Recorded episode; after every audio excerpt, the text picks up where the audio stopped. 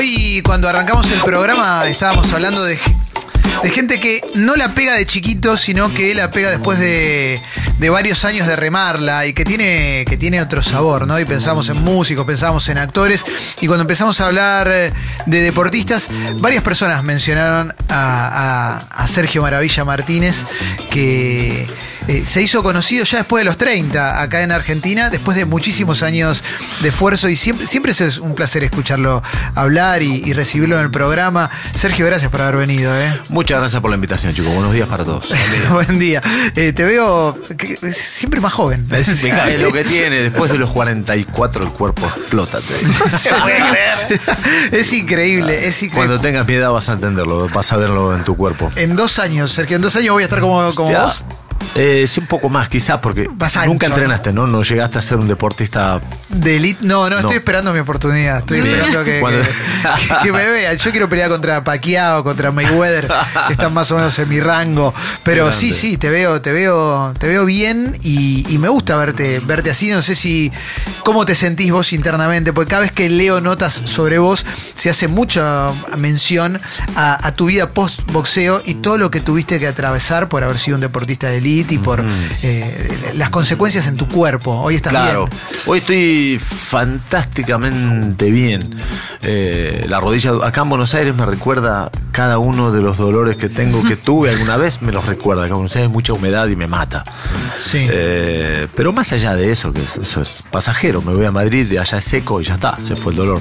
Pero después me siento, la verdad que me siento bien, me siento estupendamente bien porque estoy haciendo cosas que me gustan, las cosas que me gustan las comparto y, y además de eso pu- puedo echar una mano a la gente, ayudo a la gente, entonces ya está, creo que eso es la vida, ¿no? Ahí está. Eh, dentro de las cosas que te gustan, eh, está actuar en una película que se va a estrenar Sí, el 10 de octubre. Sí, señor, el 10 de octubre. La película se llama Pistolero y, y me genera mucha curiosidad verte, verte actuar. Raro, ¿no? Va a ser raro, con barba, con 100 kilos de peso. ¿Te fuiste a 100? Sí, me fui a 100 kilos de peso. No, esto es espectacular. ya, está- ya- ya se metió en Hollywood. eh. Sí, No, sí, no, sí. me dijeron, tenés que subir. Cuando yo me acuerdo que hablé con el chico director, eh, me dijo, mira, me dice, quiero que subas unos kilos. Yo en, ese- en esa época pesaba 78 kilos, 77 kilos. Estaba bien, venía bien entrenado, estaba bien, la verdad que me había puesto bien. Me dice, mira, no quiero un deportista, no quiero un tipo elegante, no quiero un tipo correcto, no quiero un tipo prolijo. Me dice, dejate el pelo largo, dejate la barba. Subí de peso 7, 8 kilos, 10 kilos. Y se me fue, subí 23. Se me fue un poquito la ¿Cómo mano. lo subiste? ¿Comiendo mucho? Comiendo mucho y no haciendo nada, sin moverme. ¿Qué, qué es más difícil para vos? ¿Comer mucho o no hacer nada? Ah, más difícil no hacer nada. Comer como mucho. Comer como mucho. Lo que pasa es que yo gasto muchas calorías, pero Claro. claro. de repente digo, bueno, me quedé quieto. Empecé a hacer un viaje por acá, por Argentina, muchas horas al volante y muchas facturas y los bizcochitos y estas cosas con lo del mate. Ah, ¿Y sabías que lo ibas a poder bajar después con tranquilidad? o- No, no, para bajarlo, yo creía, creía que lo iba a bajar como antes hacía, pero antes me fue curioso lo que pasó, que estuvo fantástico, porque ahora que trabajo de lo que trabajo, dando charlas motivacionales, encontré un, un- un tip más para, un tip más para, más para tirar, que digo, después de subir a los 100 kilos estuve un año intentando bajar, un año ¿Un año? no. eh, bajaba 95, subía 101. Bajaba 10 kilos, subía 9.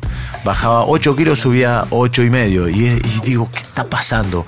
Este año, el año pasado, el 2018, llegué a España eh, después de haber pasado por un lugar que se llama Fiambalá, acá en Argentina, en Cata- en Catamarca, donde Sí. hay unas aguas termales. Las aguas termales quitaron el dolor que tenía en mi, en mi rodilla. Un dolor terrible, tremendo. Te- generaron un milagro, pues lo, Sí. lo que te pasaba en las rodillas era, estuviste al borde que te amputen. Sí, sí, sí, la rodilla derecha estaba muy, pero muy mal. Y además el problema era que tenía dos bacterias, dos, este, sí, dos bacterias, una infección.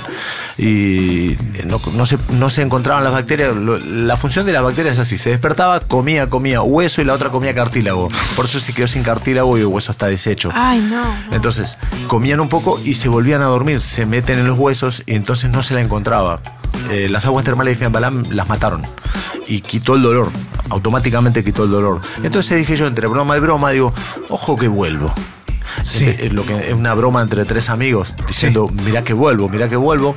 A los 15 minutos ya estaba desafiando, digo, no, no, que Sí. pelee Golovkin, que venga y Sí, de veras, eh. Qué lindo. Y, y después, digo, bueno, después bajamos los decibelios y dijimos, bueno, vamos a subir a la Concagua, voy a subir a la Concagua, porque quería un, un- un reto, algo, una, una aventura y un reto.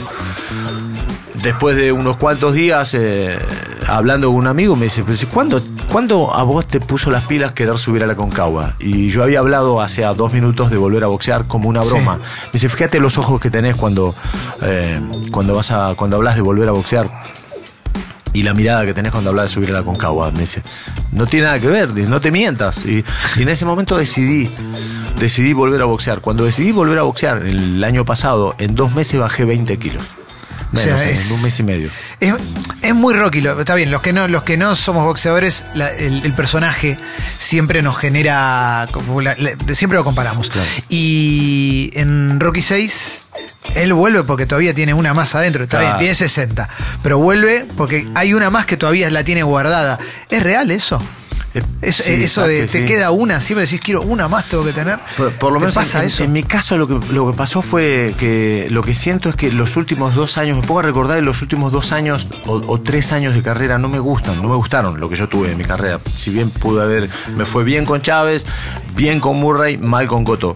Eh, pero no llegué a disfrutar la previa, no llegué a disfrutar nada. Fueron tres años que no disfruté. Tenía un equipo cortado al medio, un equipo quebrado, Sí. eh, un grupo humano que se había disuelto y a mí me gustaba lo que tenía. Y de repente yo insistí en sostener algo que ya no había que sostener. Sí. Me tiré a pata yo. Eh, y, y claro, digo, bueno, qu- quiero hacer una última página a ver si es posible. Sí, se- una sí. última página, una última, cortita, chiquitita y en manuscrito y así, eh, escrito con lápiz si querés pero donde yo pueda disfrutar el, el- el proceso, el, eh, estos de que estos cinco o seis meses que van a ser de preparación para, para hacer un combate, más allá de hacer, más allá de, de cómo vaya a salir el combate, lo que quiero es disfrutar mi, digamos, mi último pasaje en, en el, O sea, lo vas a hacer. gimnasio. Lo vas a hacer. Lo vengo haciendo desde el año pasado y la verdad que está fantástico lo que estoy haciendo. Eh, solo que ahora la idea mía era combatir con Chávez, pero Chávez es inestable. Sí. O sea, digámosle así, inestable. Sí, sí. Entonces, un día se pone a entrenar como el mejor y después desaparece tres días y un día te dice, sí, sí, peleamos y al- a los tres días te habla en hebreo, no sabes qué está Claro, claro, claro. Y, y eso es lo que pasa ahora. Ahora estoy en el periodo este en el que digo, mira, no, tengo 44 años, yo entiendo que a los 45 años me va a dar mucha vergüenza subir al ring, porque se me ve el cartón, porque ya no soy lo mismo, sí, sí, porque digo, ¿a dónde voy con 45 años queriendo Sí. subir al ring? Dejate de joder. Eh, pero... Y algunos me dijeron, bastó que algunos de mi entorno me dijeran, o me dijesen, ¿a dónde vas, Sergio? No vas a poder. Para querer hacerlo más. Exacto. Yo pensaba en esto, mientras te escucho hablar, todo el tiempo me vienen imágenes a la cabeza. Eh, como ejemplo de super, a mí me- soy amante del boxeo, pero digo, como ejemplo de superación tu historia es tremenda, porque vos te fuiste a la Argentina para ganar recorrido y para poder llegar a pelear a Estados Unidos. Fuiste a España, la rompiste toda, ganabas y la gente ni se enteraba. Maravilla Martínez, che, ese que está peleando es argentino. Ah, mirá, Yo lo vi en un aeropuerto en 2010 y no lo reconocía la gente. Yo me acuerdo de eso. Bueno, Madre mía. y llegaste, Sí. y llegaste a lograr algo que se había perdido en el boxeo argentino, que pasaba cuando el Luna era abierto. Vos llenaste la cancha de Vélez. Digo, después de lo que pasó con Chávez y de, y de- de esa pelea histórica, y cuando realmente eras, creo que peso por peso, eras uno de los tres mejores Estaba boxeadores ahí, del mundo. Sí, una época buena. Exacto. Yo digo, llegaste a llenar un estadio de fútbol para que la gente te vaya a ver. Y Si lo pones, es un segundo nada más, pero te lo pones a pensar hoy, es una locura. Es no hay forma. o, no hay forma. o deberías relajar con eso. Claro, eso, yo, decir, yo te. "Ah, me- ya está". ¿Por qué? Porque te escucho hablar y digo. Que, quédate con esa foto, porque esa foto Claro. es, es irrepetible. No lo digo por vos. Bueno, no pero sé después si va- vino otra foto, después vino la de Coto y esa es otra foto. No, está bien, pero esa foto es la que te tomó la gente acá. La gente, como te quieren, digo, por eso la gente fue. Porque si no vos no hubiese sido popular, Claro. la gente no hubiese llenado la cancha. Exacto, exacto. Digo, ¿esa foto no te alcanza para quedarte con eso? Y decir, no, no, me quedo ahí. ¿Por qué, tengo, ¿Por qué voy a volver hoy con 44 a hacer otra cosa si esa foto va a ser eterna? Porque está bueno, porque puede ser una aventura que está buena de veras. Ah, porque aparte siento, siento no, sé que boxeo mucho mejor, sé que tengo cosas ahora que antes no tenía, que era madre mía la experiencia. Yo no entiendo ahora, hoy veo combates míos viejos que no miro mucho, pero a veces miro y digo, ¿cómo hacía yo para pegar de esa manera? ¿Cómo era campeón del mundo pegando de esa manera, golpeando de esa manera? Tan raro, y no, no raro. O sea, ahora golpeo infinitamente más duro, más potente que antes. Con un golpe de ahora podía haber hecho antes 10 golpes. Lo que pasa es que antes tenía la capacidad de lanzar 10 golpes. Claro. Y hoy ya no. No entiendo también que mi cuerpo Sí. Pero que tampoco es lo que quiero. No quiero sacar 10 golpes. Con uno, hoy te puedo terminar un combate. Un solo golpe. A donde quieras. A donde quieras que golpee. Porque estoy. Yo no puedo más. estoy- Probá con él. Va para venir. con él. Con- él, ya tengo una eh, o sea, probá. hay una, hay una, hay una- un aprendizaje, eh, hubo una etapa esa que se quema y ya aprendí todo lo que había hecho en los 20 años. Lo asimilé en estos últimos 4 o 5 años. Y ahora cuando me pongo a boxear digo, madre mía, ¿cómo es que golpeo tan duro ahora y antes nada? Lo mismo, Rocky era 6. campeón, no sé. En Rocky 6 el entrenador le dice eso, ¿eh? No Ajá. tenés la velocidad de antes, los golpes tienen que ser certeros, ahora pegás más fuerte. Y es eso, con una piña le rompe la costilla. Perdón, estoy muy cebado. Más allá, más allá de la fuerza en los años y la experiencia, digamos, física, ¿sirve la experiencia mental de ser más grande en el boxeo? como Total, la madurez. Sí, sí, la experiencia es, es- es- es- no sé cómo decirte, es 80, 90, 90 y pico por ciento. La experiencia es, es casi, casi todo. Un golpe te puede terminar la pelea o te puede terminar la carrera, Hmm. por supuesto que lo sé. Pero si tenés experiencia y sabes utilizarla arriba del ring, podés subir, hasta podés divertirte. Sé que suena raro, pero hasta te podés divertir con el combate, en el combate. Y sí, claro, yo, yo, yo te imagino divirtiéndote, pasándola bien, aún en un. eh, aunque se arme un palo por palo, digo. Claro, te- claro, claro. Hasta incluso en eso, en el intercambio de golpes, hasta ahí, hasta ahí con la experiencia se puede sobrellevar de la mejor manera. Eh, cosa que antes no, no podía. ¿Y, y qué te gusta? A ver, yo, yo me pongo me pongo a pensar y digo, bueno, ¿contra quién estaría bueno que pelees? Porque. Claro, el combate mío, la idea mía es combatir con Chávez, porque hay como... ¿Querés? hay- hay- sí. Pero ponele que no, ponele que no está Chávez. No, ahí ya no tengo ganas. Ah, vos querés que sea contra perdón, Chávez. perdón, me, me voy a meter en el terreno. Vos querés sacarlo a pasear un rato más. No, ¿Querés Sí, eso? sí, la verdad que sí, sí, fuera de joda. serio. Yo te pregunto, ¿no es Chávez un crucero prácticamente por su Es que- altura es y que su tenés- peso? mm, ¿Vos qué vas a subir tanto? A pesado. Sí, yo el año pasado estaba en 73 kilos, 72 y medio. Estaba en categoría en peso medio. De hecho, estuvimos a punto de pelear con Chávez el año pasado. A 40 días él se bajó. 40 días antes se bajó del combate. Está bien. Yo en ese momento no entendía por qué era, porque no me lo explicaba. Después me lo explicó y era, claro, una cuestión de promotores, de manejadores de televisión, de canales de televisión. Entonces digo, ah, vale, va. Eh, es comprensible que no haya. Digo, pero me hubiera, me, digo, me, hubiera- me hubiese llamado, me decía, mira, Sergio, cuando vos ya sabías que no ibas a poder pelear y me decías a mí, porque si no yo le tiré con todo, lo agarré por las redes sociales, lo hice pelota. Claro. Pero, te- eh, pero tenía razón. Pero, eh, después, cuando nos vimos en persona, me dijo, mira, lo que pasa es tal cosa. Digo, va, digo, ¿por qué no me dijiste, boludo? Digo, si no te costaba nada. Eh, ahora parece que hay acuerdo, parece. Pero claro, acaba de desaparecer hace dos semanas que ya no hay contacto. Entonces, eh, cuando él desaparece, ¡ay, viste! Y, y- y otra cosa importante, no tengo ganas de aguantar que me boludeen. Pero porque tenés 44 y porque ya no querés que te rompan las pelotas. Exacto, no quiero que me ¿Se puede ser amigo de alguien con quien peleas? Sí, De hecho, sí, somos amigos. Yo casi todos mis rivales son amigos. Casi, casi todos. Paul Williams es amigo. Sí, que- mirá, sí. Paul Williams, para aquel que no lo sabe, es el, el hombre que sufrió uno de los mejores knockouts de, de- de los Sí, últimos sí. 20 años, que se lo puso Sergio. Digamos, fue un- un- es un, es Le están tu contando, mejor knockout. todavía le están contando todavía. Sí, sí, pobre. Por, por eso tu amigo, porque todavía no, no- pedí- no se despertó. Cuando le pegás a uno que es amigo tuyo y por ahí le das una recontra piña, después le decís su perdón. No, ¿cómo? No, no, no hay eso. No, bueno, Ay, no, pero a mí me daría pena, me Pero- daría cosa. Pues No, no. Le- No se dice perdón, se dice gracias. Se dice gracias por Ah. haberme dado la oportunidad de haber peleado con, con vos y gracias de verdad. Eso, esos eso es muy lindo del final de las peleas cuando Sí, se acercan a hablarse. Sí, sí, y hay un, un abrazo sentido. Estamos hermanados para el resto de la vida. Eh, William y yo tenemos, los dos tuvimos sangre de los dos arriba del ring. Eh, Chávez y yo también, Coto y yo también. Bueno, con Coto no, yo solo sangre. Sí, pero es decir, con, con los rivales que tuve, con todos, todos hay, un, hay una cosa de hermanarse, ¿viste? Me gusta, estamos hablando con Sergio Maravilla Martínez, que, que bueno, vi- vino a hablar de una película, pero también es muy difícil no hablar de su carrera entera, porque también hace, hace stand-up, y hace un montón de cosas, que también vamos a ir para ahí, pero bueno, hiciste un chiste con, con esa pelea que, que todos la recordamos, la pelea de Coto.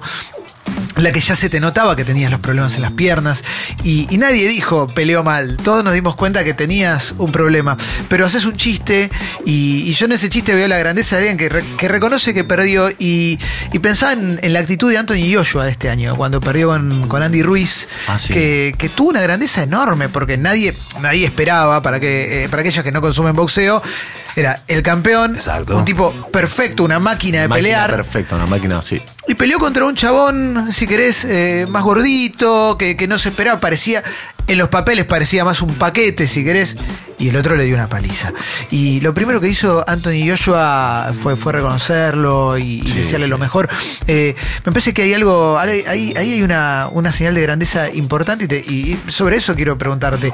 Eh, ¿Eso se gana con el tiempo también? ¿Poder reconocer a la derrota como parte de una carrera? Yo creo que no, eh, creo que eso se lleva o no se lleva. Me parece que es así, ya viene innato en uno. Creo, creo, eh. A mí también me pasó haber perdido de esa manera al final de mi carrera, es decir, en, en amateur perdí una en la pelea número 40 por ahí.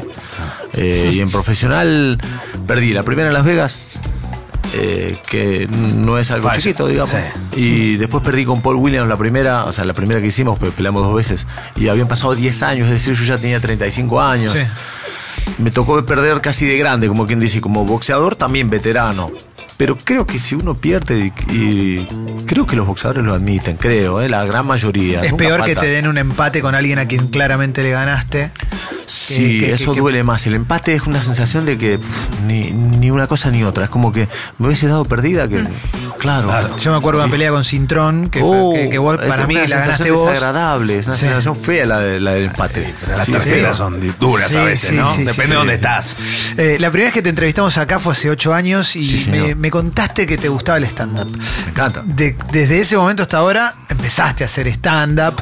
Sí, Eh. Hoy, ¿cómo te llevas con, con, eh, tu personaje público y con vos? Eh, bueno, das charlas motivacionales, me imagino que hay algún chiste seguramente metés, pero las primeras veces que saliste a hacer stand-up, ¿qué te pasaba con, con la gente ahí que, que iba a ver a un tipo que es campeón de boxeo, pero que viene a hacer otra cosa? Sí, lo, lo bueno, es decir, yo asumo que no soy comediante, asumo que no soy humorista, asumo que no casi no cuento chistes, si bien tengo un montón de chistes y los tiro, eh, la gente se ríe, pero la gente espera otra cosa de mí. Espera como, están como, hay como una sensación de respeto y yo... Qué, qué raro que me miran como si estuviese, digo, no soy el papa, digo, me están mirando como, me miran con mucho respeto a mí. Y, y, y esperan, y a veces lo converso porque interactúo bastante con la gente, a veces converso y, y esperan como un mensaje y siguen esperando los este tipo las cosas motivacionales y, Y eso. sí. Ahí voy me echando entre chiste y chiste, ¿no? Pero, pero, pero es como que tengo que hacerlo. Tengo que largar esas cosas motivacionales porque al final también es lo que la gente espera. Pero me siento feliz, la verdad que sí. Pero tenés noción en tu cabeza de que tu historia es realmente inspiradora. De un tipo que la, la recontrapeleó y que pe- pegarla de grande en el boxeo es, es como. Es difícil, es pegarla y llegar a una cuenta regresiva. Y sobre eso te quería preguntar, porque este, le- leyendo notas sobre tu carrera que decías que eso cuando saliste campeón, que dijiste, bueno, ¿y ahora qué? Y bueno, no, es esto. Es eso nada más, sí, sí. Y eso fue fantástico para hoy dar charlas. Y digo, hay que disfrutar el camino. Yo estuve entrenando dos meses al lado de 16 campeones mundiales, todos los días, día tras día, 16 campeones mundiales en el mismo gimnasio donde yo estaba. Y no me acuerdo. Y no lo viví, no lo disfruté. Porque yo tenía la, la- la- el objetivo mío era el 4 de octubre de 2008, que yo iba a combatir con Bunema, un título Sí. mundial con un africano, con un boxeador del Congo. Exacto. Eh, y claro, yo llegó el combate, fui, subí, gané, hice una pelea estupenda, bien, yo me bajé súper feliz, contentísimo. Bajo, digo, ¿y ahora qué, muchachos? Me dicen, ahora nada, ahora ya está. ¿Cómo ya está? Sí, ya está. Ya, ya está, ya está. Y ya estaba. Y digo, ay, qué boludo. Me, me perdí los últimos dos meses. Me los perdí. Y, y entonces, hoy aprendo a, a- O por lo menos después de eso pude aprender. Pude aprender. Eh, en algún momento de ese de esa vorágine que se vivió, de esa locura, eh, ¿fuiste consciente de que, porque miles, hay que decir miles, porque es real esto que digo, que miles de argentinos viajaron a Estados Unidos a verte? la verdad que, que, que- vos te enterabas de eso, o sea, cuando no, sale... no, no, no. Vos yo sabías no- que pasaba, Me, me ¿no? lo decía mi familia, me decían. Que era pero- real. Sí, pero yo no tenía ni idea de eso. Yo no, la verdad que no sabía. Se vendían que- paquetes exclusivos para ir a verte la pelea, estaban todos agotados. Era una Sí, locura, sí, una, locura, en serio. Yo, yo, la verdad no sé, estoy, tengo un calor. No, tranquilo, es porque me tenés de frente, a veces pasa, viste, no, la gente se, se asusta. No, pero me No, vine abrigado. tenés al lado tenés el control del aire. No si te querés. preocupes, por favor. Vine abrigado nada más. Este, Eh. ¿Sabes que no era consciente de eso yo? Ni de la repercusión que estaba teniendo acá con, con el resto de gente que no viajaba, digamos. Mi familia me lo decía, digo, pero yo decía, bueno, mi familia, ¿qué a decir? No, ¿sabes cómo se vive acá? La verdad que hay una expectativa. Sí, sí, bueno, está bien, gra- gracias. Yo pensaba que era expectativa de mi familia, mis familiares, amigos, cercanos. Pero no hubo una cosa brutal, una cosa tremenda. Yo, yo ni enterado, la verdad, ni enterado estaba. Y era mejor. Era mejor. Sí, ¿Cuánta gente de, que te rodeaba en ese momento hoy ya no está? Eh, te- tenía muy poca gente alrededor, pero la mitad de la gente no está. ¿Te querés sacar la campera? No, no, Sí, lo veo sí, que está- te veo con me párate. Eh, tranquilo, Sí, tranquilo, estamos. Se está sacando la campera Sergio Maravilla Martínez. Uf, Sí, sí, sí. me tiene los brazos igual que vos y yo. Sí, sí, está, está Con parecido. algún detalle nada Está parecido, está parecido. Estamos para ir a Mostrándonos que recuperó el peso. sí. Ay, Dios. Bueno, este, sí, no, no, la mitad, qué calor que tengo. La mitad, ¿no tienen calor ustedes acá adentro? Lo que pasa es que no tenemos grasa como para Ah, transpirar. claro, Date cuenta, no. mirame a mí. Yo estoy bien. Abrite la ventana, abrite la ventana. No, no, pero tranquilo, Igual la tranquilo. abrimos, la abrimos siempre, ¿eh? Porque aparte después si no se acumula. Claro. Se acumula. Sustancia, sustancia. Sí, sí. Y se aprende también de eso, ¿no? De, de- de quién está al lado y quién se va, ¿no? Quién, Claro, quién está en el, claro. el mejor momento. Pero y me, quién- me pasó varias veces eso, me pasó varias veces, entonces ya lo fui aprendiendo. Lo bueno fue que eh, ya está. Ya se fueron, los que tenían que estar fuera se fueron y lo que te- lo- a los que tenía que echar los eché y los que se tenían que quedar se quedaron. Es bastante básico, bastante sencillo, difícil, porque muchos te muestran una cara eh, que cuando ganamos 4 a 0, 5 a 0, somos todos goleadores, somos todos Sí. los mejores. Ahora cuando perdemos, ahí, ahí nos vemos las caras de verdad. Y te sacas la careta y eso. Está bueno eso. ¿Te genera algún nervio estar en una película?